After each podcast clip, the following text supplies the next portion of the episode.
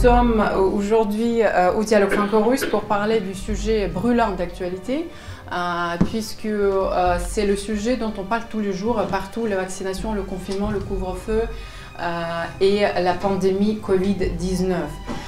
c'est pour ça qu'aujourd'hui, nous sommes très heureux de recevoir ici à Régis Le Semier, à, côté de moi, grand reporter et directeur adjoint de Paris Match, qui va témoigner euh, de son voyage, euh, pas clandestin, par contre, à, Moscou. L'année dernière, au tout début de la pandémie, vous allez en parler. Euh, au mois d'octobre. Ah, mois d'octobre, je pensais que c'était au mois d'avril. Bon, bon, voilà. C'est mois d'octobre au milieu, en fait. Euh, nous avons Alexandra Rion-Code avec nous, chercheur, directrice de l'Institut de recherche Simplissima, qui va donner son avis tranché sur la pandémie qu'on connaît. Sur, plusieurs personnes connaissent euh, votre avis. Ça, c'est intéressant puisqu'il y en a pas mal qui euh, également le partage. Euh, nous avons docteur Stéphane euh, Corbière avec nous aujourd'hui et nous, sommes vraiment très heureux de vous avoir ici parce qu'on a eu quelques euh, difficultés d'organisation à la dernière minute concernant notre intervenant Philippe Pouletti qui n'a pas pu venir aujourd'hui. et donc, du côté russe, nous avons, là, on voit très bien Léonid Pechatnikov devant vous sur les écrans. Euh, qui est doyen de la faculté de médecine de l'Académie russe auprès du président spécialisé en économie nationale, administration publique, conseiller santé du maire de Moscou et tout simplement médecin. C'est pour ça votre avis nous intéresse aujourd'hui, évidemment, en tant que médecin russe, en tant que conseiller santé euh, du maire de Moscou et en tant que professeur également. Nous avons avec nous également euh, Olivier Badlon, docteur, qui, qui a également son avis très intéressant qui nous intéresse aujourd'hui, puisque ce qui nous intéresse, il y a deux côtés. Il y a un côté scientifique, chercheur médical, et un autre côté, et malheureusement c'est le cas, c'est le côté politique, puisque euh, apparemment, euh, le traitement médiatique de la vaccination varie en fonction du pays fabricant du vaccin. On a compris. Bon, après, c'est à vous de dire ce que vous en pensez, et c'est peut-être Régis qui va aussi euh, en parler. très heureuse d'avoir Vladimir Primak avec nous, c'est directeur du fonds, du fonds russe des investissements directs. bonjour Vladimir, vous m'entendez? Bonjour Madame. Euh, merci beaucoup d'être là. Vous allez éclaircir la situation sur ce fameux vaccin Sputnik V, parce que tout le monde en parle, mais euh, peut-être pas beaucoup de monde savent exactement de, de, ce qu'il parle, dont il parle. On a Olga avec nous, interprète, qui va aider euh, nos collègues russes en traduction simultanée. Je la, également, je, la remercie d'être là. Euh, nous avons avec nous euh, M. Talibov Azer Mutalimoglu. Il est euh, directeur général de la banque Rosexim Bank.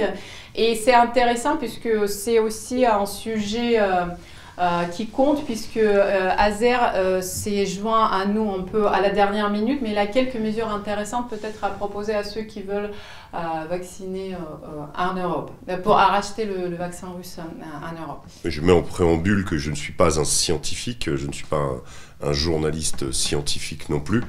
Euh, même si j'ai beaucoup travaillé sur le Covid euh, depuis l'apparition, euh, il y a un an, un peu plus d'un an, de, ce, virus, en fait, depuis la, le, début de la pandémie.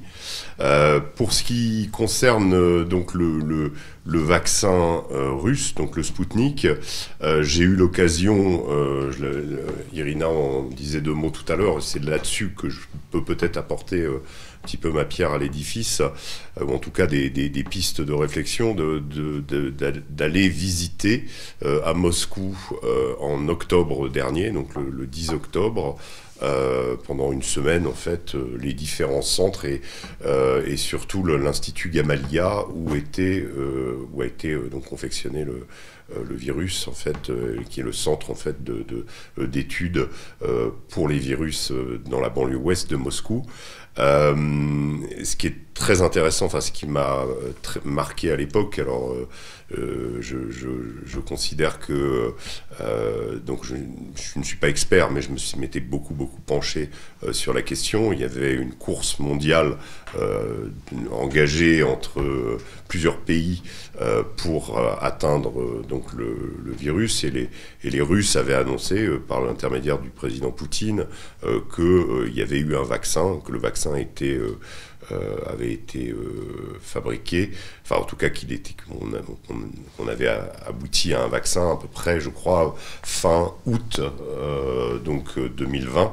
Donc c'était c'était le 11 août, voilà. à l'époque, cette déclaration avait été accueilli avec plus ou moins de scepticisme.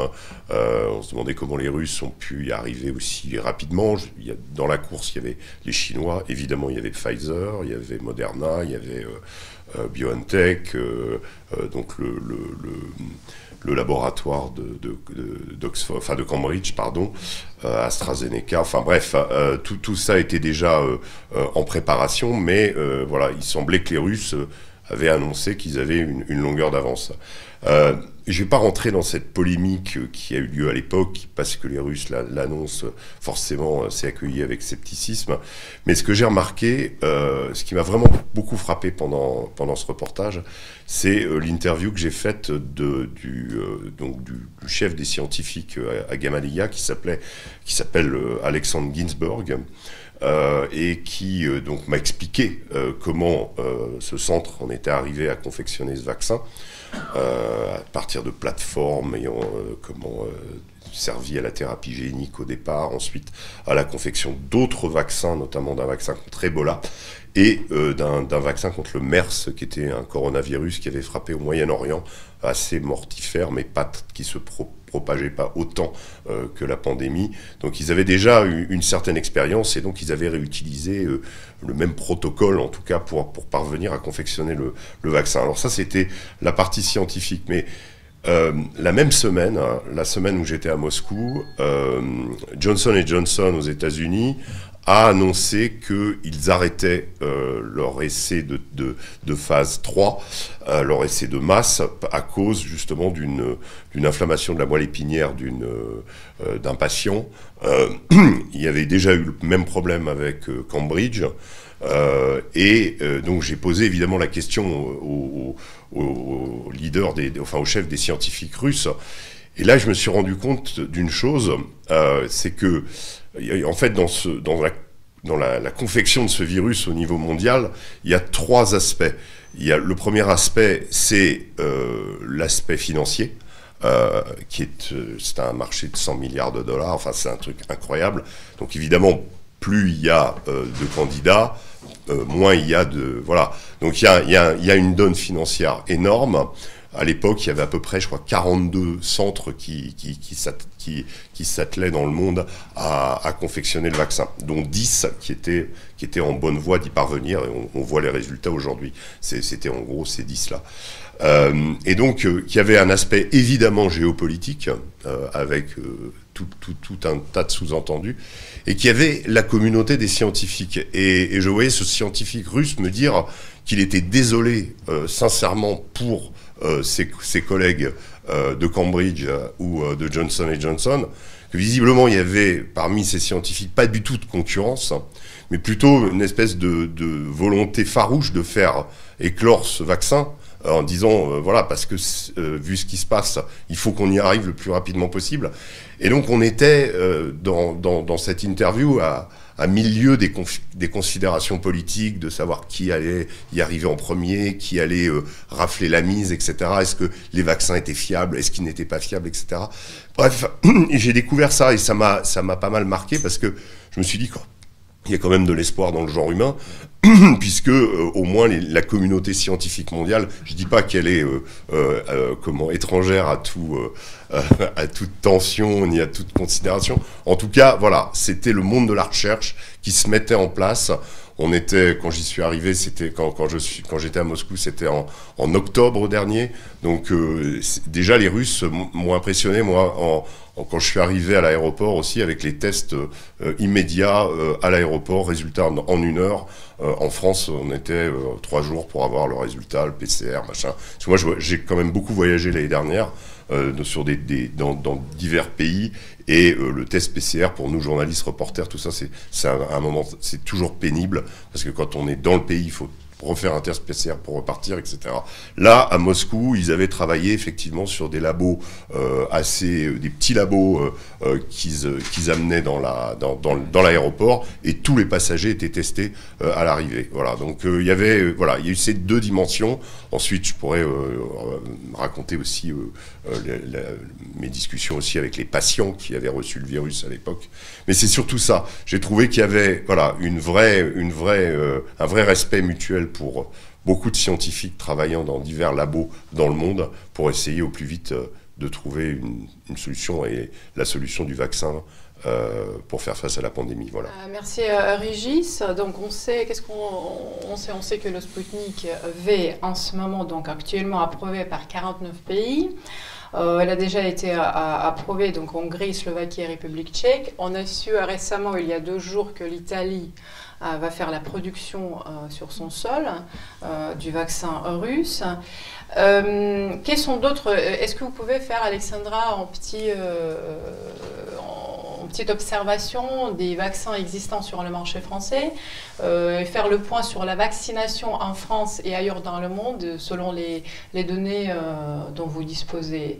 Euh, voilà, juste pour comprendre euh, aussi comment on gère la, pandémie, puisque la vaccination c'est la suite de la gestion de la pandémie, euh, partout, dans, bah, partout dans le monde, on parle surtout en Europe, en France, et après, avant de donner la parole aux collègues russes, justement pour comprendre comment ça se passe à Moscou, c'est avec Léonide et Vladimir qui va nous donner des chiffres, pas des chiffres, mais l'explication du, du, Sputnik plus général. Bon, bonjour Irina et, et, bonjour à tous. bonjour à, nos, à, ceux qui nous suivent en ligne.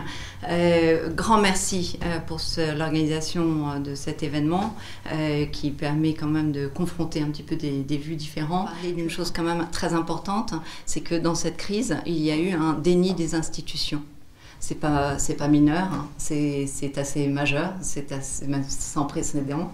Euh, on ne connaît pas cela et, c'est très important d'insister parce qu'il se trouve qu'en France, nous avions euh, bien travaillé, nos politiques avaient commis un rapport de très très très grande faction de, qualité remarquable, euh, qui était le rapport du Sénat suite à H1N1 avec 38 recommandations.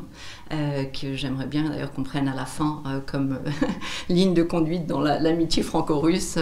Et, ça, ça me semble très important d'essayer de, remettre un petit peu les institutions et, et, leur rôle et leur responsabilité au cœur de cette crise que nous vivons. Le deuxième aspect, c'est que euh, vous avez dit, euh, Irina, euh, que j'avais des opinions toujours tranchées sur les choses. Alors, ça montre bien que j'ai droit à une caricature dans, dans, dans les médias qui ne me correspond pas. S'il y a vraiment une chose que j'aime bien faire, c'est plutôt poser des questions, quitte à ce que ce soit patauger là où il ne faut pas et, et balancer, non pas un pavé, mais, véritablement une question. Et, et, je me sens assez libre. C'est ce qui me reprochait je crois, euh, de poser toutes les questions. Euh, et c'est ce qui peut peut-être, euh, quand c'est à contre-courant d'un mouvement, paraître tranché. Mais si j'ai des solutions tranchées dans ce domaine-là, j'en ai pas beaucoup. Donc ça, c'est un aspect. Et puis, euh, par rapport à, l'absence de Monsieur Politique, que je regrette euh, évidemment beaucoup, parce que euh, son expérience, sa formation était ce qu'il nous fallait, parce que le côté financier, non pas que vous n'êtes pas ce qu'il nous faut aussi, mais je crois, je ne sais pas quelle est votre exposition financière, mais comme vous l'avez dit, il y a un aspect financier géopolitique que je ne suis pas à même de, traiter. Voilà. Après, pour le, le, monde bisounours des scientifiques, on repassera. Hélas, euh, non, la, la, la, communauté ne fait pas exception. En revanche, la communauté scientifique avait pour habitude de euh, ne pas avoir de problème à la disputatio, euh, du mot latin, et, euh, et, au débat. Et donc en fait, surtout à ne pas être d'accord, parce que bah, quand on a une découverte, on va dans des, dans des congrès, on les expose, et là on les met, euh, et là vous avez tous les collègues qui prennent leur, leur bazooka et qui, qui tirent à vue, non pas pour tirer sur vous, mais parce qu'ils se posent des questions. Donc c'est voilà. Alors et le, Si, si, je peux résumer, c'était juste pour dire que je je n'ai pas eu un sentiment de guerre froide ah entre scientifiques. Non, c'est vrai, c'est vrai. Ouais, sur ce point du vaccin. Absolument. Et c'est absolument. Ouais, et, et le problème, c'est que la guerre froide, on l'a vu euh, ben, en interne euh, avec une, un épisode quand même euh, tout à fait tragique pour l'histoire de France, qui est que l'histoire de Pasteur et de son développement pour euh, des querelles intestines, euh, d'ego et de mm. et c'est très grave. C'est quand même suffisamment grave. Je suis pas sûre que le public le sache et c'est pour cela que euh, on a dû jeter l'éponge. ce n'est pas parce que on était dans un échec et une voie sans issue. C'était parce qu'il y a eu des problèmes relationnels. Donc, vous voyez comme c'est important d'accepter de, de débattre et de trouver les points communs. On en trouve toujours et euh, et, ça m'amène à, la raison de, cet événement, Irina, que vous faites, et puis votre travail ici, euh, euh, c'est l'alliance, le dialogue franco-russe. Ça n'a pas toujours été un dialogue fait de, roses et de, cadeaux. c'est ce qu'on appelle l'amitié. c'est, à mon avis, entre si on prend 1717, Vladimir le Grand, euh, Pierre, le Grand, euh, Vladimir Poutinéou, et qu'on chemine comme ça, ça fait plus de 300 ans, qu'on a des histoires d'amitié, de rupture, et qui, sur ce chemin, ont montré des belles choses. Et là, on est sur les Champs-Élysées, on n'est pas loin de de, cette salle de Sergei Rachmaninov, euh, euh, place euh, de l'Alma, juste en face de cette splendeur de cette cathédrale Saint-Serge, qui sont des témoins vivants de cette amitié franco-russe, de, du fait que nos liens sont, sont bien là, vifs, et, qu'ils doivent surtout continuer, y compris par la science. Et je, tiens à préciser que j'ai peu de contact avec mes homologues russes probablement parce qu'on les voit peu dans les congrès euh, euh, qui se tiennent en général aux États-Unis et qui sont en anglais. Donc je crois qu'aussi il y a un, peu une barrière de la langue euh. Alors pour revenir à, nos moutons, qui est ce problème de, vaccination, je crois que s'il y a vraiment un, une problématique que je souhaite poser et que le seul article à, l'avoir, la seule publication scientifique à l'avoir sorti un petit peu en discussion, c'est l'article sur Sputnik euh, V. Euh, c'est euh, le fait que est-ce, que est-ce qu'il y a une indication à vacciner d'une façon massive? Ce tout, tout vaccin est-ce que c'est un, positionnement qui tient la route? J'ai entendu que, euh, si je ne m'abuse, hein, euh, que votre, le, ministère, le ministre de, l'Intérieur, je crois, euh, a émis ses réserves sur le passeport vert et sur l'intérêt qu'il y aurait d'un passeport vert. Et en fait, au-delà du passeport vert ou, de toutes les couleurs, d'ailleurs, on s'en fiche. je me demande bien pourquoi il est vert celui-là. Mais bon, bref, c'est la question du de soigner tout le monde de la même façon, qui pose évidemment un problème à l'heure d'aujourd'hui, où on sait que par la pharmaco, en fait, pas, toutes nos études euh, de, sur, sur, sur les patients face à un médicament, on sait qu'ils réagissent différemment. Et on, est, on était plutôt dans la mouvance, grâce à la génétique, pour ne pas la nommer, euh, vers, euh, en route vers la médecine personnalisée. Alors là, en échec flagrant et total euh, de mesures de, du on vaccine tout le monde, c'est euh, pour moi une forme quand même d'obscurantisme ou de refus d'une grande partie euh, de, tout ce qu'on a amoncelé en compréhension des, différentes choses. Donc ça, c'est quand même important. Et du coup, dans, l'article, la publication de Sputnik V, ils enfin, il y, a tout le temps, de façon un petit peu récurrent dans l'article, cette chose de dire mais euh, on, choisit quelle strate de la population, euh, quels âges et finalement quelle cible. Parce qu'évidemment, une, une, stratégie vaccinale, en général, elle euh, cible, elle, peut être, elle peut être collective, mais à ce moment-là, elle doit entraîner une baisse de la mortalité, une baisse des hospitalisations, une baisse de la transmission et une baisse de la circulation du virus. Je me permets de le répéter parce que c'est quand même pas, c'est par rapport à ce qu'on vit, c'est important. Baisse de la mortalité. Dans tous les pays au hit parade de la vaccination massive, on l'a pas vu. Baisse de, des hospitalisations, on l'a pas vu. Baisse de la transmission, on l'a pas vu. Et baisse de la circulation du virus, non seulement on l'a pas vu, mais on a vu l'émergence de variants. Alexandra, merci parce que justement, je pense qu'il y a des médecins euh, pour discuter euh, avec vous sur ce sujet. Merci, merci beaucoup euh, je vais faire de m'avoir demandé de participer. Et ce que je voudrais, c'est qu'effectivement, on parle du vaccin parce qu'on est là, on est là pour ça. Et je ne suis pas un scientifique non plus, ni je suis un simple médecin de terrain. Et euh, je dois dire que j'ai d'abord une considération générale pour le vaccin. J'ai été dans les premiers volontaires pour me faire vacciner. J'ai été vacciné le mois de janvier par le Pfizer parce qu'on me l'a proposé. Et je pense que je n'ai pas discuté sur le type de vaccin. Et je pense que dans ma situation et la situation de la majorité des personnes, il faut faire confiance. Il faut rétablir la confiance et avoir un, discours dans ce sens. Et je dois dire que euh, pour revenir à la grippe, qui est euh, euh, connue depuis très longtemps et qui ne faisait pas à personne, je dois dire que je me faisais vacciner et je l'expliquais à mon entourage et à tous mes patients et à tous ceux à qui je pouvais l'expliquer que le vaccin était fait pour se protéger, mais surtout pour protéger les autres. Et je pense que c'est avec cette façon de voir qu'il faut aborder le vaccin. C'est très très important. Euh, et il fallait peut-être se vacciner encore plus contre la grippe euh, au début de la pandémie, mais maintenant, car le premier avantage aussi, c'est d'éviter les erreurs diagnostiques et d'avoir un traitement euh, plus facile vis-à-vis du Covid quand on fait un du Covid. Enfin, on, parle de deuxième, troisième vague, mais il est évident qu'on va avoir affaire à des, à des épidémies saisonnières et que le vaccin, on a un de nombreux vaccins nouveaux, mais euh, ils vont évoluer, il y a eu d'énormes progrès, et euh, que euh, le vaccin, c'est un, apport absolument extraordinaire.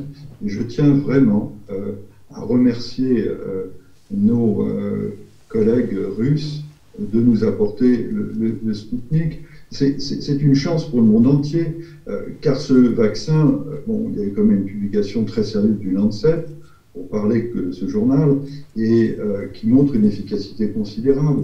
Et en plus, ce qui me paraît très très important, c'est qu'il a peu d'effets secondaires. Et ça, c'est très très intéressant.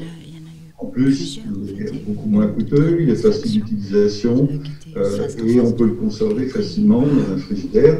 Et les médecins de vie, les pharmaciens, enfin n'importe qui, euh, n'importe qui parlant, mais on peut vacciner beaucoup plus facilement qu'avec d'autres vaccins que je ne nommerai pas, c'est pas la peine de perdre du temps. Et sur le plan euh, politique, parce que, euh, et là je voudrais, et ça me paraît très très important d'insister là-dessus, euh, c'est que là, toutes les armes sont bonnes à prendre et que c'est un véritable cadeau que la Russie nous fait. Et c'est une occasion politique d'améliorer la collaboration qu'on peut avoir entre nous. et il y en a qui ont jasé sur le mot Sputnik, qui est beaucoup plus qu'un symbole historique. Euh, en, plus, ça rappelle quand même que depuis longtemps, la Russie et la France euh, collaborent dans la conquête de l'espace de façon tout à fait efficace et qu'on est parfaitement capable de le faire dans d'autres domaines, notamment dans le domaine de, la santé. Et euh, à titre personnel, nous avons une histoire commune depuis des siècles. nos peuples s'aiment, nous avons une culture commune dans les arts, la littérature, et la santé, pour moi, est un domaine privilégié qui peut être un vrai socle à notre maison commune. J'insiste sur ce mot qui a été utilisé euh, il y a bien longtemps. Et qu'on devrait en profiter aussi avec euh, euh, ce vaccin Sputnik, d'organiser mieux notre partage des connaissances et des informations.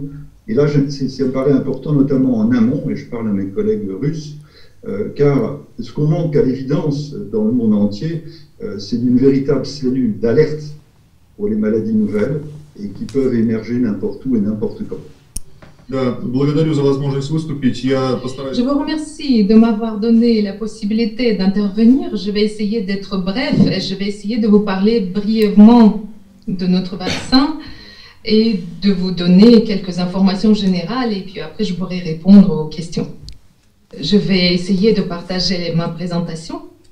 C'est derrière vous. Спасибо, коллеги. Итак, позвольте кратко. Donc, merci, chers collègues. Permettez-moi de vous parler brièvement de notre vaccin.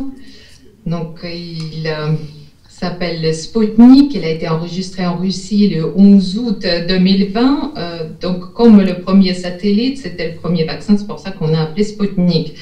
Et euh, la troisième phase des essais cliniques, euh, qui est en train de s'achever, a permis de prouver l'efficacité de 91,6%.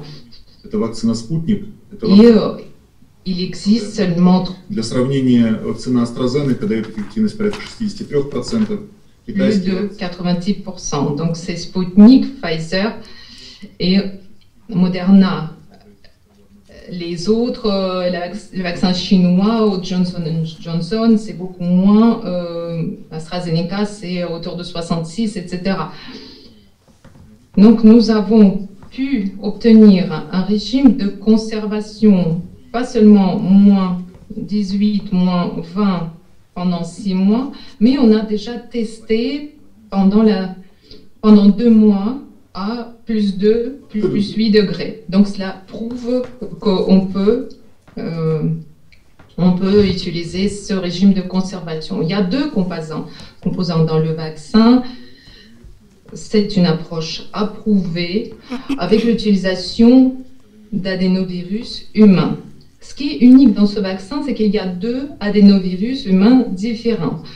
Contrairement au vaccin à vecteur adénovirus avec le même adénovirus. Donc ici, c'est euh, l'adénovirus 26 et adénovirus 5. Donc les deux adénovirus euh, sont humains qui sont utilisés pour la première et la deuxième injection. Les avantages, euh, c'est l'efficacité et la sécurité l'efficacité, non seulement pour la population générale, mais pour la tranche particulière de plus de 60 ans. Ils, étaient, euh, ils représentaient un sixième euh, de toutes les personnes participant au essai et l'efficacité a été prouvée à plus de 91,8.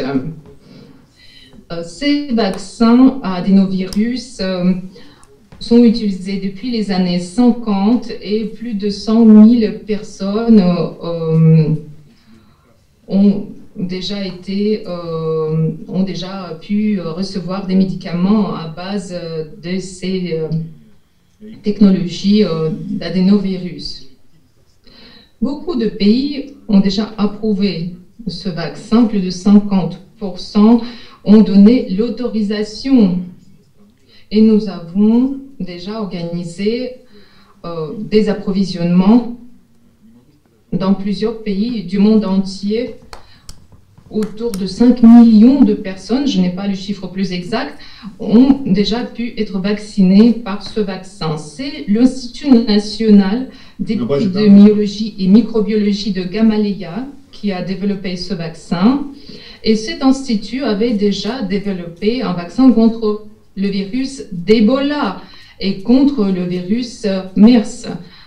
Le Fonds russe des investissements directs que je représente est le partenaire exclusif de l'Institut de Gamaleya, comme Oxford coopère avec AstraZeneca.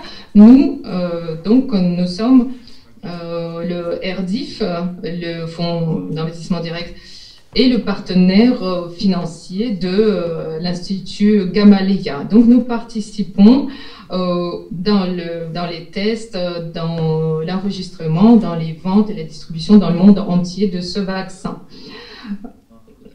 Voilà l'histoire du développement de ce vaccin. Ce vaccin n'est pas apparu tout d'un coup de nulle part, mais fait suite au, recherches de cet institut. Donc encore une fois, c'est en 2014 que l'institut a développé euh, le vaccin contre le virus d'Ebola, en 2018 euh, le vaccin MERS. Ensuite, euh, il y a eu d'autres recherches pendant des années le 11 août, on a enregistré le vaccin. Depuis fin août, début septembre, on a commencé la troisième phase des essais cliniques et euh, le journal Lancet, The Lancet a publié il y a 15 jours les résultats de cette troisième phase. Voilà les euh, bonnes, les avis, les avis positifs de différents chercheurs chinois, français, anglais, etc. Nous avons créé un conseil scientifique international avec la participation de virusologues, microbiologues de différents pays du monde euh, qui euh, ont euh, étudié cette question. Comme je vous ai déjà dit, ce vaccin est optimal parce qu'il est à la fois sûr et efficace. On utilise un virus vecteur qui ne peut pas se répliquer et euh, qui permet euh, d'avoir cette réponse immunitaire. On utilise deux sérotypes d'adénovirus humain numéro 5 et numéro 26 et l'utilisation de ces deux virus euh, vecteurs différents permet d'obtenir une réponse immunitaire plus longue et on arrive à stimuler le T lymphocyte qui permet d'obtenir une réponse immunitaire euh, plus longue et euh, renforcée. Euh, le vaccin Johnson Johnson utilise également le virus, l'adénovirus humain numéro 26, mais pour les deux doses. Le vaccin d'AstraZeneca utilise aussi le même adénovirus pour les deux injections, euh, et c'est l'adénovirus de chimpanzé. Et euh, le désavantage de l'utilisation du même adénovirus, c'est que pour la deuxième injection, l'organisme peut déjà avoir formé l'immunité contre euh, ce, cet adénovirus depuis la première injection et donc il peut être moins efficace. On connaît depuis longtemps ces plateformes à adénovirus et donc euh, c'est déjà euh, très bien étudié. Il y a déjà des preuves qu'à long terme, cela ne représente pas de risque. il y a 75, euh, plus de 75 publications internationales et plus de 250 études cliniques. tandis que pour les vaccins à ARN messager, euh, on n'a pas encore ce recul. Voilà le désavantage de cette autre euh, technologie. Pour comparer, voilà ce que vous pouvez voir. Il y a beaucoup plus d'informations disponibles sur les adénovirus humains que sur l'autre technologie. En ce qui concerne euh, les essais précliniques, on a fait des essais sur euh, les hamsters, les souris, euh, des macaques, euh, et on a reçu une très bonne réponse de 100% et pas de pas d'effets secondaires. Et ensuite, on a fait deux premiers stades d'essais cliniques avec de très bons résultats sur 76 volontaire et on n'a pas eu d'effet secondaire.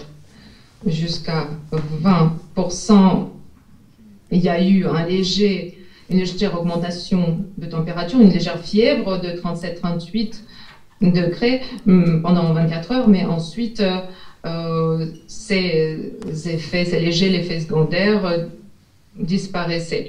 Donc, euh, comme le maximum d'anticorps est enregistré au 42e jour après l'injection et euh, il y a plus d'anticorps, 50% plus, que dans, dans l'organisme des personnes qui ont été malades par, euh, ce virus. Il y a eu euh, presque 34 000 participants dans les essais cliniques. On a prouvé l'efficacité euh, entre 91,6 et 91,8% parmi les personnes âgées et une efficacité à 100% contre les cas sévères de, de Covid-19. On va sortir deux autres vaccins, c'est Sputnik Light. Ça va se baser sur la première injection, sur le premier vaccin euh, à base d'adénovirus 26. Donc ce sera euh, similaire au vaccin de Johnson Johnson. Ce vaccin est plus simple pour l'administration, mais l'immunité est plus courte pour six mois environ. On travaille avec les organisations internationales parce que l'efficacité du vaccin AstraZeneca n'est pas énorme, autour de 60%, mais euh, on est en train de discuter sur la possibilité d'utiliser pour euh, le booster euh, le vaccin d'AstraZeneca et donc, on pense que dans ce cas, il y aura une efficacité de 70-80% et cela permettra de sortir euh, donc ce vaccin combiné avec Sputnik et AstraZeneca, avec donc deux injections successives, et euh, ça pourrait être fait en masse et pouvoir vacciner une grande quantité de personnes. Voilà, brièvement, je vous remercie pour votre attention. Merci beaucoup Vladimir. Euh, avant de, donner la parole à Léonide, qui, voudrait, qui, qui, est légitime pour, euh, je pense, faire ses commentaires, vous avez peut-être déjà des questions à, poser, comme ça on va quand même euh, faire une sorte de débat. Par rapport à, mon collègue mon, français, je n'ai, j'ai fréquenté des gynécologues, je n'ai jamais vu une gynécologue qui me dise qu'elle prenait tel contraceptif et qu'elle me donne la marque de son contraceptif. Donc c'est quelque chose euh, sur lequel j'aimerais mettre en garde le corps médical. Au niveau déontologique, je pense qu'il y a quand même un, petit souci à dire qu'on s'est fait vacciner ou qu'on ne s'est pas fait vacciner, les deux, euh, euh, et, de dire avec lequel vaccin on s'est fait vacciner ou pas vacciner, parce qu'il il y a quand même une impression de publicité, là en l'occurrence pour Pfizer. La deuxième chose, c'est un bilan peut être fait sur la vaccination ce qui n'était pas le cas auparavant, euh, dans la mesure où auparavant euh, on n'avait pas le recul qu'on a. Aujourd'hui, on a quand même en Israël euh, presque la moitié de la population qui a été, qui a au moins reçu une dose 1, et on s'aperçoit que que ce soit en Israël, enfin dans le, le top 4 des pays qui ont le plus vacciné, Israël, Angleterre, Seychelles. Euh, et Émirats arabes unis, il y a exactement la même chose. La première chose, c'est qu'on a commencé la campagne de vaccination au moment où euh, euh, il y avait l'épidémie montée ce qui est évidemment pas favorable parce que euh, en général c'est pas ça qu'on fait. Et d'ailleurs on vaccine pas d'habitude les populations quand le R0, R0 qui est le taux de reproduction du virus est plus grand que 1 parce qu'effectivement on, sait bien que c'est quand même euh, un, risque. Et là qu'est-ce qui s'en est suivi? Eh bien vous avez une cloche maintenant qu'on voit euh, qui, qui, qui, est en cours de résorption. Donc on voit systématiquement, on a eu augmentation des cas euh, et euh, qui, se sont, sont, retombés. Augmentation des décès Covid et qui est, euh, en cours de, de, redescente. Et il y a une, une, caractéristique sur tous ces pics, dans tous ces, ces pays, c'est qu'ils ont atteint le pic le plus haut qu'on n'avait jamais atteint dans l'histoire des pays. Ça, c'est grave.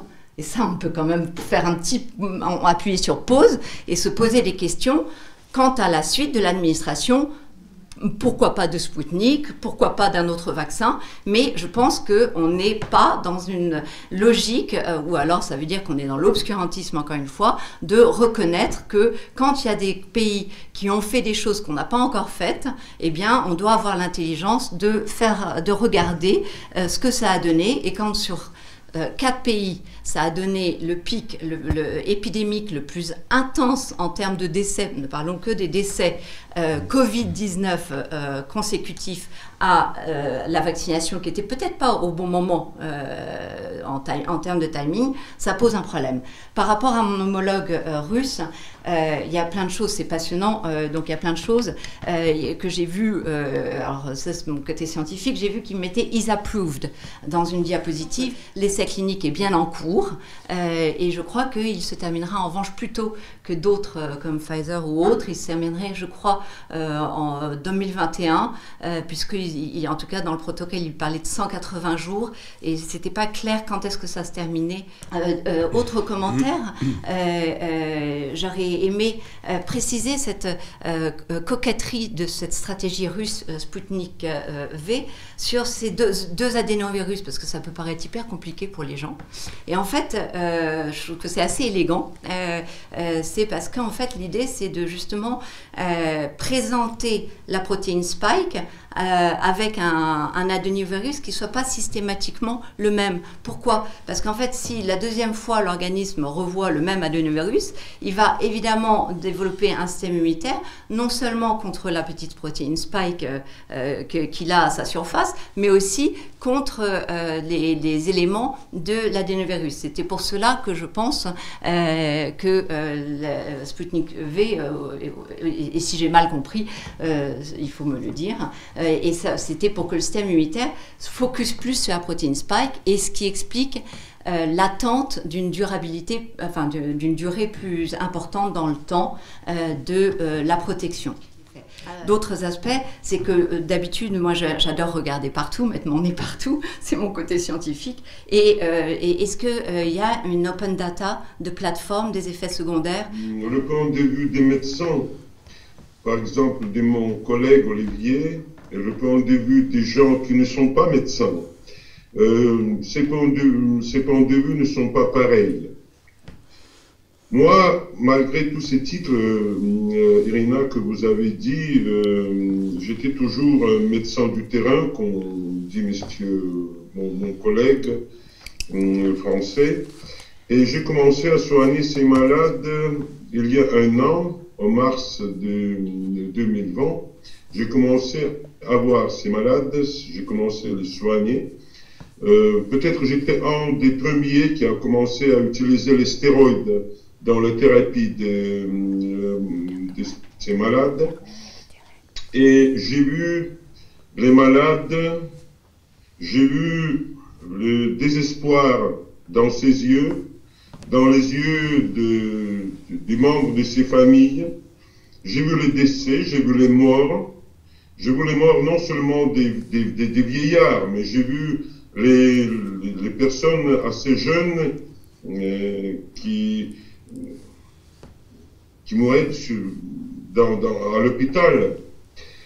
Et il y a un an que nous avons compris que la pandémie, c'est vraiment quelque chose de très sérieux. Les États-Unis, ils ont déjà perdu plus de personnes pendant cette pandémie que pendant deux guerres mondiales. C'est-à-dire, ils ont déjà, ce que j'ai vu, ils ont déjà perdu plus qu'un demi-million demi de gens qui sont morts aux États-Unis. Chez nous, nous avons les chiffres en, Russie, on peut dire que la, la, bonne statistique, c'est pas très, c'est pas très correct, je sais pas, mais à peu près, c'est déjà à peu près les 100 000 personnes qui sont mortes de l'épidémie. Pourquoi je parle de ça? Parce que quand il y a la tragédie que nous avons tous dans tous les pays du monde, quand nous avons déjà perdu 2 millions et demi des habitants de la Terre, il faut parler des malades, il faut parler des décès, il faut parler premièrement des tragédies. Et pour lutter contre la tragédie, il faut tout de même comparer les choses qui, sont, qui, qui peuvent nous sauver et les autres choses. Quand euh, les, les, Anglais et les Français, pendant l'évacuation de Dunkerque, Churchill il a commandé d'utiliser tous les navires, tous les bateaux, toutes les choses qu'il y avait pour sauver les gens. Et euh, si vous savez l'histoire un peu, c'est-à-dire euh, les Français et les Anglais, ils ont perdu les canons, les tanks, tout ça, ils sont gardés, ils sont laissés en France pour sauver les gens. Voilà, c'est la première chose que je voulais vous dire. L'autre chose, c'est ce que je pouvais vous raconter comme le médecin du terrain. C'est-à-dire, j'ai commencé à soigner ces malades il y a un an. Maintenant, quand euh, le vaccin du Sputnik était enregistré, j'ai déjà vu les personnes, beaucoup de personnes qui étaient vaccinées par Sputnik. Je ne sais pas, peut-être les autres vaccins sont assez bons, je ne peux pas vous dire, parce que chez nous en Russie, pour l'instant, nous avons euh, euh, nous avons que Sputnik, parce que l'autre vaccin, il n'y a pas encore des quantités suffisantes. À Moscou, nous avons aujourd'hui organisé plus que 150 guichets pour vacciner les gens. C'est-à-dire non seulement dans les hôpitaux, mais aussi dans les centres commerciaux, dans les, même dans le théâtre, dans le, dans le théâtre d'opéra à Moscou, au plein centre de la ville, on a le guichet pour la vaccination. Et j'ai déjà vu plusieurs personnes, des centaines de personnes qui étaient vaccinées. Ma famille et moi-même, nous étions vaccinés au mois de novembre. J'ai vacciné, je suis vacciné moi-même, euh, ma femme, mes beaux-parents, qui ont plus que 91 euh, ans, euh, et nos enfants.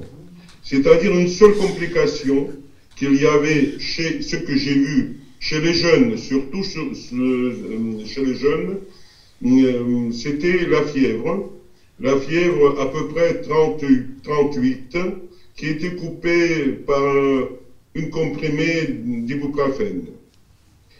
Euh, moi-même, j'avais un petit œdème ici, à la place de, ma piqûre.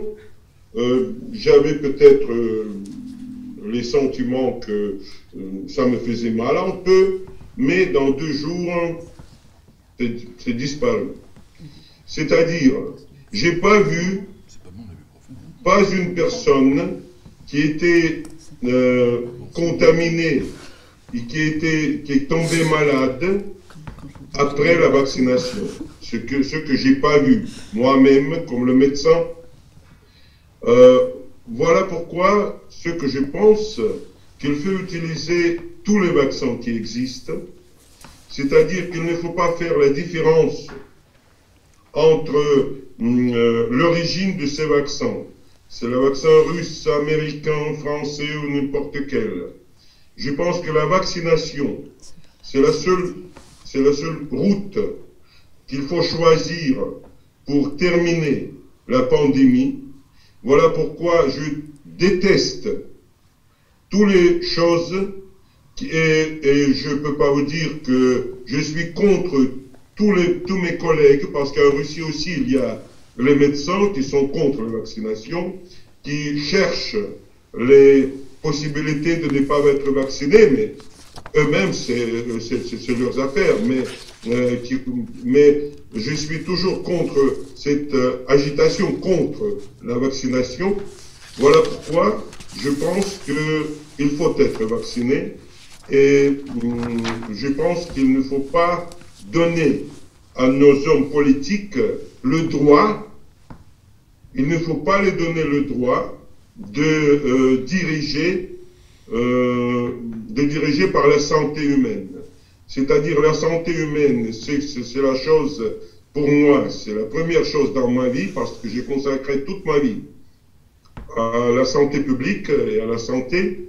Et euh, je ne pense pas hum, qu'il faut trouver et chercher et trouver n'importe quelle complication, il faut aller et être vacciné. C'est mon avis. Voilà, peut-être un peu émotionnel, mais j'ai vu plein de personnes qui étaient déjà vaccinées chez nous par Sputnik. J'ai vu, je connais beaucoup de personnes en Israël, aux États-Unis, euh, Unis qui étaient vaccinées par Pfizer. Entre mes malades, entre mes patients, j'ai pas vu même un cas de, quand la personne était vaccinée et qui est tombée malade par coronavirus. Voilà. Moi, je voulais revenir sur un, aspect qui, a été un petit peu évoqué dans, plusieurs... Euh, euh, en fait, quand on se rend compte aujourd'hui, là on est à plus d'un an de pandémie, à quel point cette, ce, virus a, changé nos vies. pas simplement sur la question de, sa mortalité, puisque il est relativement peu euh, mortel, même s'il y a 2,5 millions et demi de morts dans le monde quand même. Euh, mais euh, il a complètement, à tous les niveaux, changé nos vies. Et c'est humain, mais on, a des relations comment dire, euh, internationales qui euh, sont héritées de tel ou tel épisode de nos histoires respectives. Chaque pays a, des, rapports, des rapports les uns avec les autres. Et, malheureusement, le virus n'a pas changé fondamentalement ça. Et, quand il s'est agi d'obtenir un vaccin, ou d'obtenir des vaccins le plus rapidement possible, on est quand même resté euh, avec ces vieux logiciels d'avant euh, et cette espèce de méfiance. Euh, moi, je remarque que sur, sur l'histoire du Spoutnik, en dépit de ce qu'en a écrit le Lancet, qui a fait plusieurs, plusieurs articles d'ailleurs, moi, quand j'étais allé à Moscou, il y avait eu le premier, premier article sur justement la, la phase 1 et la phase 2, qui, était, qui donnait déjà des indications extrêmement positives. Et et, quand je suis revenu, euh, je suis intervenu sur plusieurs médias en expliquant euh, ce que j'avais vu en Russie euh, pour m'attirer la, suspicion, voire l'indifférence de mes confrères, tout simplement parce que c'est un, vaccin, il faut le reconnaître, qui venait de Russie. Et, là, je, dis, quoi qu'on pense de la Russie, quel que soit l'état des relations qu'on a un petit peu esquissé tout à l'heure compliqué entre la France et la Russie, particulièrement en ce moment, euh, quel que soit l'état des relations entre les États-Unis et la Russie également. Euh, là, il s'agit euh, d'une urgence vitale mondiale pour lesquelles quoi qu'on en dise, les scientifiques russes sont parfaitement compétents. Et, donc, il y a toujours, malheureusement, je le déplore, en France, cette espèce de, manière de traiter le, le, virus, le vaccin russe, euh, le vaccin chinois, alors là on n'en parle même pas, on dit euh, ah bah oui les Chinois font des vaccins mais c'est eux qui ont amené la pandémie. Enfin bref, euh, une politisation encore extrême alors que on est dans un cadre d'urgence mondiale absolue. Euh, la seule solution, c'est euh, ce qu'ont fait les Anglais, ce qu'ont font les Israéliens, c'est-à-dire une vaccination massive. Vous avez oublié les, Américains qui, euh, je rappelle par exemple que les Américains ont vacciné en une seule journée la semaine dernière plus de personnes qu'en France depuis le début de la vaccination, en une seule journée. Donc 3 millions de personnes. Donc euh, là, je pense que voilà, cette course, elle va être importante. Elle va être importante aussi pour les pays euh, euh, du tiers-monde. N'oublions pas qu'en ce moment, moi, j'ai fait un premier reportage au Brésil en mai, c'était déjà une catastrophe absolue. là, c'est à nouveau une catastrophe absolue en ce moment au Brésil, qui est redevenu l'épicentre mondial de la pandémie. Donc voilà, donc il y a vraiment une urgence et on reste malheureusement, je le déplore, euh, même auprès de, même vis-à-vis de collègues respectables pour, le moins, euh, qui continuent à avoir cette espèce de suspicion euh, sur un vaccin qui, tout ce, tout ce qu'on a lu, en n'étant pas scientifique, hein, je le précise, mais j'ai quand même lu les rapports du Lancet, j'ai quand même voilà, pas mal d'avis d'experts sur le vaccin russe. Bah, il semble, il semble qu'il ait des résultats tout à fait honorables. Voilà. Est-ce qu'il y a, est-ce qu'il a des chances finalement que le vaccin russe arrive en Europe? Effectivement, il est déjà arrivé en Europe. Certains pays l'ont fait en dépit euh, de l'opinion d'Oxa euh, de l'Europe. Mhm. Euh, la France, on est en France. Qu'est-ce que, vous en pensez? Je crois qu'il y a une, une réticence absolue au niveau des instances européennes. Euh, en revanche, il y a d'autres, il y a des pays euh, qui font partie de l'Europe, comme la, Tchéquie, qui ont commencé à prendre des dispositions. Euh, L'Italie, évidemment, mais pour le fabriquer. la Hongrie aussi a décidé de se, de, se, tourner vers Sputnik. Je crois que Sputnik a été commandé par 46 pays. 46, 49 apparemment. Ouais, ça, voilà, dont beaucoup de pays africains d'ailleurs. Et, et, voilà, donc bon, après, euh, je, peux que. Euh, voilà, je, suis navré qu'il n'y ait pas une sorte d'effort et qu'on on a une course, de, course contre la montre à faire contre ce, cette pandémie. Vous avez évoqué la question des variants. il y a quand même des choses extrêmement inquiétantes. Hein. Le, variant brésilien, par exemple, d'après ce que j'ai lu, serait lui plus ou moins, comment dire, les vaccins seraient plus ou moins inopérants sur, sur ce type de variant. Donc euh, voilà, on n'est on pas à l'abri, malheureusement, de, voir un variant se développer, puisque, si j'ai bien compris, plus la pandémie dure, euh, plus le corona va essayer justement de, contourner un petit peu, et il a des capacités d'adaptation, enfin, absolument phénoménales. Mais ça, c'est vous que je vous laisse. Euh. Le problème, c'est pas d'être pour ou contre la vaccination, c'est d'analyser les vaccins. Donc, il y a différents vaccins qui sont sur le marché actuellement, dont le Sputnik qui pour des raisons politiques n'est pas encore en Europe, mais j'ai vu que la France, l'Italie, l'Allemagne, l'Espagne étaient prêts à le fabriquer à partir du moment où la Commission européenne qui donnerait l'autorisation de, le, de le, mettre sur le marché en Europe. Le problème, nous, médecins, c'est pas de savoir, ça c'est de la politique, et moi je n'en fais pas. Euh, c'est de savoir les différents vaccins qui existent sur le marché. Euh, c'est euh, l'ARN messager. Moi, je ne sais pas ce que c'est, je ne suis pas un scientifique. Ce que j'ai lu, je rapporte ce que j'ai lu, bien entendu, c'est qu'il va falloir une troisième injection, euh, je crois, six mois ou huit mois après d'ARN messager. Ce que je lis également, ce que j'ai entendu d'ailleurs par nos confrères journalistes, c'est le problème des variants. Est-ce que vous allez faire de l'ARN messager tous les six mois, tous les ans? Je n'en sais rien, je ne sais pas. C'est la question qu'on peut se poser.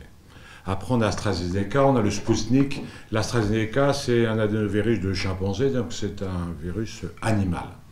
Après, on l'accusait de tous les maux, mais c'est peut-être un vaccin qui, sur le long terme, peut marcher. Mais là, on reviendra tout à l'heure, ce que ça veut dire un vaccin peut marcher, je ne sais pas ce que ça veut dire. Et le Sputnik, c'est euh, ce qu'on appelle les adénovirus recombinants, qui sont euh, des, des, adénovirus humains. C'est déjà plus rassurant, je trouve, pour un patient et pour un médecin qui utilise un vaccin. On rentre là un petit peu dans un domaine, quand on voit le Sputnik, du, je dirais, euh, du vrai vaccin. On n'est pas allé chercher un vaccin, euh, je ne sais où. C'est le seul problème qu'il y a, qu'on voit dans la publication du Lancet, d'ailleurs, la discussion qu'il y a, c'est les adénovirus recombinants sur la deuxième injection que le 5, je crois, stimule l'immunité cellulaire sur les lymphocytes T. C'était la critique, je crois, dans, dans le Lancet. Mais c'est un vaccin, et je pense que pour le problème politique sera rapidement levé. Il faut bien vous mettre dans la tête que actuellement sur le marché sont en étude 132 vaccins et euh, sont en étude d'AMM 92 vaccins. Donc je pense que la polémique que l'on a actuellement, qui est dans l'émotion depuis trois mois, euh, en disant il faut faire ça, il faut faire ci, moi je l'entends tous les jours. Hein. Je préfère Pfizer, Moderna, ou je préfère euh, AstraZeneca, etc. Je pense que dans un an, ça sera terminé.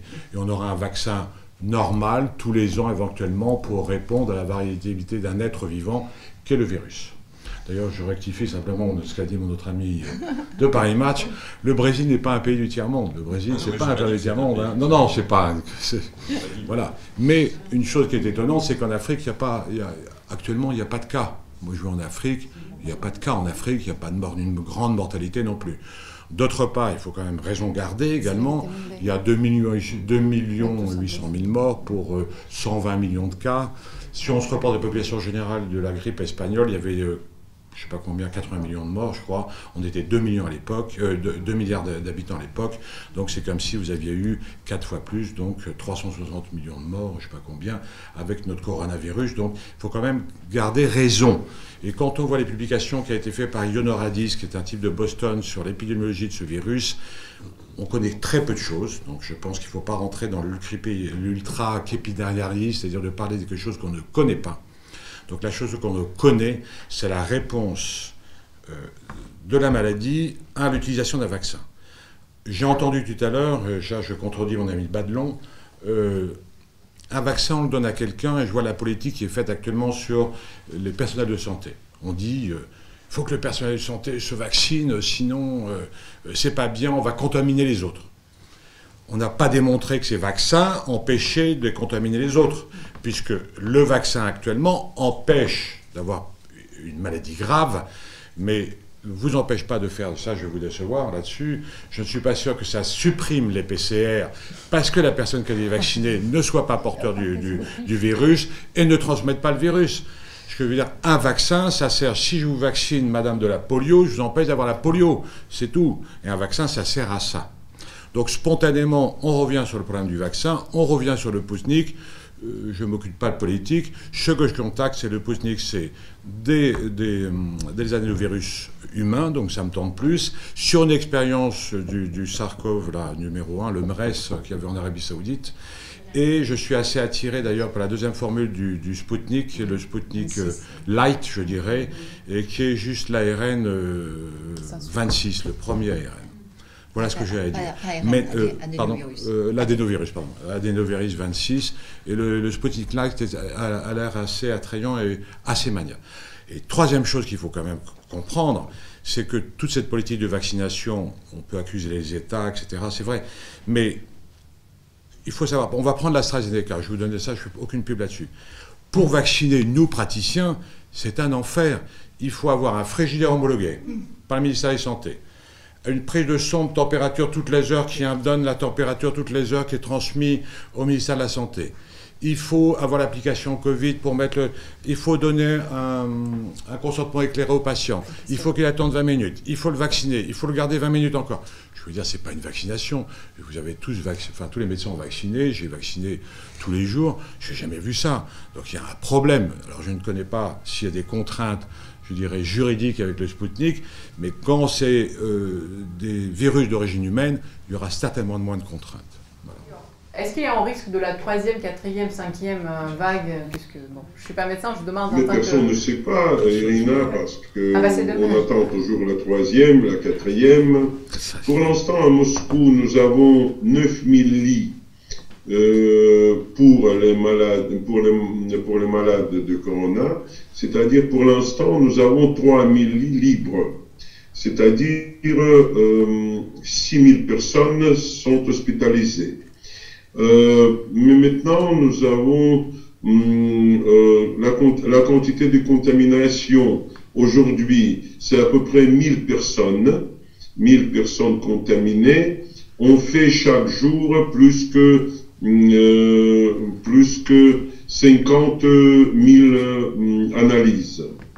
Euh, c'est-à-dire, ce sont les analyses, les personnes qui arrivent parce qu'ils pensent que peut-être ils sont contaminés. On fait les analyses, on fait 50 000, c'est-à-dire une mille contaminations. en ce cas, pour la mortalité, Aujourd'hui, c'est 50 personnes, 50 personnes par, jour. Euh, ce sont les données d'hier. Euh, c'est beaucoup mieux, beaucoup mieux qui était il y a peut-être deux mois, c'était peut-être dix fois plus, plus haute la mortalité, la mortalité non, mais la contamination oui. Hum, maintenant, Moscou, il reste la ville, je pense, un peu plus libre, un peu plus ouverte que les autres villes, les autres capitales de l'Europe. Euh, à, la, réanimation, nous avons aujourd'hui à peu près, hum, c'est-à-dire 500 euh, personnes à réanimation. Hum, voilà, ce sont nos chiffres d'aujourd'hui, à peu près, parce que ça, euh, ça change chaque, chaque heure. Mais euh, maintenant, la situation reste beaucoup plus favorable euh, qu'était peut-être quelques semaines, quelques mois avant. Euh, mais on ne sait jamais.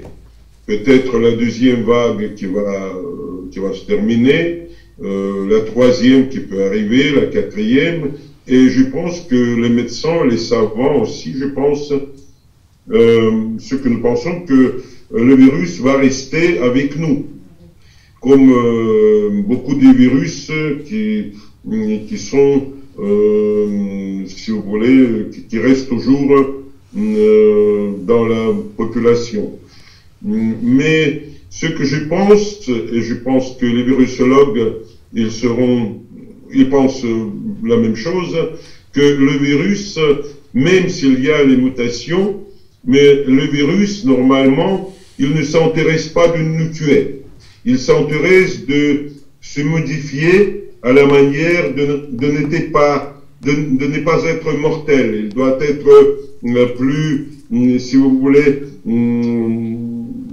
il, veut rester, mais il ne veut pas nous tuer parce que avec notre décès, il, il doit mourir aussi. Voilà pourquoi je pense que les, les mutations qui peuvent arriver, ils ne doivent pas faire le virus plus virulent et plus mortel.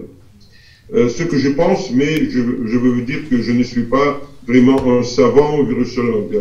Je suis toujours un médecin, euh, un médecin du terrain. C'est l'expression que, j'aime beaucoup. Euh, voilà le chiffre, nos chiffres. Je peux vous dire que les chiffres de Moscou, parce que pour toute la Russie, je ne peux pas vous dire, mais je pense que dans toutes les régions de la Russie, la situation devient de plus en plus euh, favorable. Voilà. Euh, je, peux terminer par même, euh, la même expression que j'ai commencé.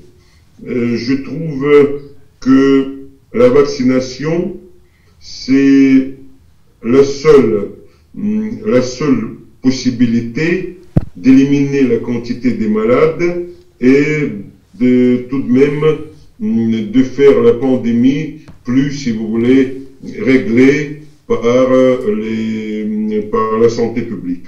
Merci. Euh, nous avons avec nous euh, directeur, président directeur général de la banque Rosexim Bank et la question qui se pose est qu'est-ce que vous, en tant que banquier d'ailleurs, proposez aux consommateurs du vaccin? Bah, J'imagine du vaccin russe, on parle. Azer, dites-nous tout. Merci. Ah, l'offre des mesures de soutien pour les exportateurs de produits et de services russes est représentée des produits de financement pré-exportation et post-exportation dans la facturage export. Euh, Exim Bank de Russie offre tous les types de garanties bancaires nécessaires à la fois à l'exportateur russe pour la conclusion du contrat d'exportation, ainsi que l'acheteur étranger afin de confirmer la bonne exécution de contrat par l'exportateur russe. Et comme vous savez, la plupart des pays étrangers s'intéressent au vaccin russe contre le coronavirus Sputnik V et si nécessaire, Exim Bank de Russie est prêt à fournir l'assistance nécessaire à l'actoire de fonds de crédit pour financer livraison de vaccins. Aujourd'hui, euh, nous participons déjà dans les, plus pour parler avec euh, un certain nombre de pays de l'Asie du Sud-Est les outils ci-dessus euh, peuvent constituer une solution pour euh, de nombreuses entreprises et pays intéressés par la fourniture de vaccins russes euh, au cause où ils rencontrent des problèmes de financement et, n'auraient pas la possibilité immédiate euh, de payer les livraisons de vaccins. Nous travaillons en euh, étroite collaboration avec le Fonds d'investissement direct russe dans ce domaine et ainsi euh, Exim Bank russe contribue à la lutte de toute l'humanité contre ces terribles maladies. Merci beaucoup. Merci beaucoup Azer pour cette intervention. C'est la question de nos relations entre la Russie et la France, c'est la question de la méfiance. Et d'ailleurs, pourquoi je reviens vers cette question-là? Ce qui est intéressant de savoir, quand même, si on parle que de la science, tout le monde sait que l'école scientifique russe est très euh, fiable, connue et sérieuse. Et ce qui, ce qui est censé penser que finalement, que peut-être ils sont pas tout à fait, ils sont assez légitimes pour euh, parler du vaccin. Est-ce que cette méfiance est pour longtemps, puisque ça touche tous les domaines? Vous, vous le voyez avec vos collègues. On, a parlé de la couverture médiatique, on en parle tous les, tous les jours. Euh, moi, je, ce que je trouve euh, dommage dans la dans l'approche qui est faite, qui persiste justement autour du vaccin russe en France, euh, qui est, euh, je le disais, euh, le propre de, certains de mes collègues, mais aussi d'hommes politiques, hein, où il y a toujours cette, manière de dire ah, parce que c'est russe, c'est forcément suspect, ou c'est forcément. ou c'est bidon, etc. etc. je trouve que de la part du gouvernement, il y a encore une fois une opportunité manquée. Euh, c'est-à-dire que d'un point de vue euh, géopolitique ou diplomatique, on n'est pas obligé de s'entendre avec la Russie sur euh, la question de l'Ukraine, la question du dossier syrien. On n'est pas obligé. Mais là, on, fait avec la Russie ce qu'on fait depuis des années, c'est-à-dire de la diplomatie culturelle. On en voit, je me souviens, j'avais assisté à Moscou à, à la présentation des, reliques de la Sainte-Chapelle. à l'époque, c'était a quelques années. Bon, Moscou avait voilà, accueilli dans un des musées du Kremlin euh, les vestiges de Saint-Louis, euh, voilà. Donc il y avait, voilà, ce genre de collaboration existe. Euh, c'est une diplomatie quand on n'a pas grand chose d'autre à offrir en termes de rapprochement, eh bien on fait, on fait ça.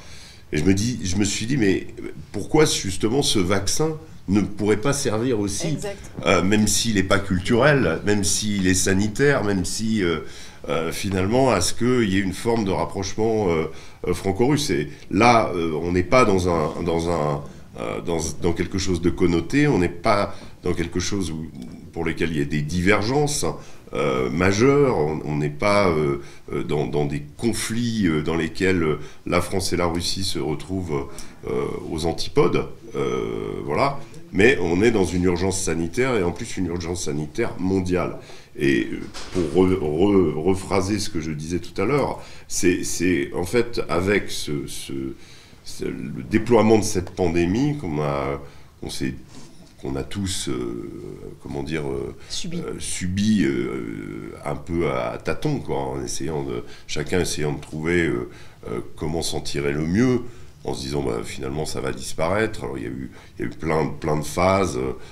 L'été, ah, l'été avec la chaleur, le virus n'aime pas la chaleur. Bon, en réalité, non. Enfin, il y a plein de, il y a plein de choses comme ça qu'on a découvertes. Nous, en France, on a eu quelques cacophonies magistrales sur, je rappelle l'épisode des masques où il fallait pas en porter, et puis après c'est devenu obligatoire. Je crois qu'on a même eu en France une période où c'était interdit de porter des masques. Il fallait que ce soit que dans les, euh, euh, dans, les hôpitaux. Donc il y a eu. Et c'était une bonne décision. Bah, euh, je ne sais pas. Je, en tout cas, entre être interdit, se prendre une amende pour porter un masque et ensuite prendre une amende pour ne pas en porter, c'est vrai que voilà, ça montre l'étendue. Bon, il y a eu plein de cacophonies, mais on n'est pas les seuls. Hein, les Italiens, les Anglais. Sont, Boris Johnson s'était imaginé que en diffusant le virus le plus largement, finalement, on finirait par s'immuniser collectivement. Il avait peut-être raison, mais devant le nombre, l'accumulation du nombre de morts, il a dû pratiquer euh, le confinement comme tout le monde, enfin comme beaucoup de pays. Et, donc voilà, on, a eu un tous un tâtonnement, mais on est resté euh, malheureusement sur des prismes anciens. Euh, on n'a pas avancé. Et, je veux dire, c'est valable euh, c'est valable pour d'autres pays. Hein. Il y a eu aussi des, euh, utilisations politiques. Alors évidemment, la, personnalité polarisante euh, de Donald Trump n'a pas aidé, mais on peut quand même reconnaître que la, vaccination de masse aux États-Unis a été quand même déclenchée par Trump. C'est peut-être le, seul point positif qu'il ait eu dans cette histoire du virus, c'est de l'avoir développé. Bon, après, Pfizer qui donne les résultats juste après l'élection américaine, bon, ça c'est autre chose. Mais, mais euh, euh, donc il y a toujours un jeu politique, mais en tout cas, euh, on a souvent essayé, nos hommes politiques, de, tirer des, comment des, voilà de, faire de la politique autour de ce vaccin quoi finalement.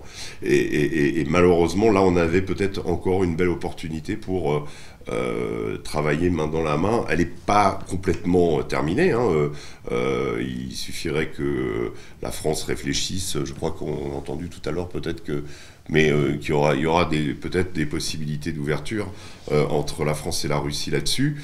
on sait que il y, a, d'autres, voilà, il y a, d'autres vaccins qui voilà et et qu'on va peut-être arriver à collaborer. L'Allemagne n'est pas hostile justement à, à développer euh, Spoutnik, ou en tout cas le produire, ou euh, à faire des, joint ventures comme on, comme on, a, vu. Voilà, donc peut-être que ça va, euh, mais en tout cas, pour le moment, on n'y est pas arrivé. Voilà. Ah, merci Régis. le mot de conclusion, Stéphane et Alexandra, on est là pour se rapprocher. Est-ce que le vaccin, vaccination, ou plus largement le sujet scientifique, à votre avis, bon, demain, ça se trouve, il y aura une autre pandémie, il aura d'autres vaccins, d'autres sujets, euh, ben, j'espère pas évidemment, mais qu'il aura d'autres sujets. Euh, d'ailleurs, on n'a pas parlé de Sanofi aujourd'hui, c'est aussi un sujet, et d'ailleurs, ce que le sujet vaste pour la France. Euh, comment se rapprocher, parce que là, on est là pour se rapprocher de, toute façon, est-ce que le vaccin, est-ce que la science, en fait, est-ce que la science peut nous rapprocher? Les Russes et, les Français Tout échange entre les hommes peut nous rapprocher. Donc la réponse est oui, avec un grand O. maintenant, il faudrait qu'on se rapproche sur les bonnes choses c'est-à-dire euh, sur, euh, euh, sur une histoire actuelle et non pas les poncifs qu'on nous rabat depuis des mois et des mois et des mois, parce qu'en fait, ces poncifs, ils évoluent. ils se sont complexifiés de la vaccination, ils se sont complexifiés des variants et ils se sont... et puis, il y a du, quand même, il y du nouveau. Le bulletin épidémiologique mondial est très favorable. ça fait des, plusieurs semaines qu'on est sur une descente de la pandémie, une baisse de la pandémie, une baisse du nombre de décès, une baisse spectaculaire euh, la dernière semaine de février de moins 20%, je crois. Euh, donc euh, on, a, on voit là qu'il il y a des choses qui sont en train de bouger, qui parallèlement ont un bilan extrêmement contrasté bah, d'une région à l'autre, d'un pays à l'autre justement, parce qu'il y a ces histoires de variants. Je regardais les, les variants d'un département à l'autre, c'est pas les mêmes non plus, même en France. Donc on voit qu'on rentre dans un niveau de complexité qui montre bien qu'il faut arrêter. c'est on a la solution pour tous. On nous a dit tous à la, caverne. On nous a fait, on nous a mis à la caverne. Alors c'était là, ça s'appelait le confinement. Euh, mais on a vu que c'était pas la solution. On nous a dit tous masqués. Et puis on a vu que c'était pas la solution. Maintenant on nous dit tous vaccinés. Et puis là on a vu que c'était pas la solution non plus, euh, grâce aux exemples des pays qui ont le plus vacciné. Et puis notamment le Brésil euh, qui rajoute un cinquième pays. Donc il est urgent que, et je crois que ça tombe bien parce que nos homologues russes visiblement ont conscience de cela. Euh, je crois que c'est à ma connaissance les seuls euh, qui, dans leur étude, ont comparé à l'immunité naturelle des personnes guéries. Ça veut dire qu'ils ont conscience de cette immunité naturelle. Non seulement ils l'ont conscience, mais en fait ils l'ont prise en considération.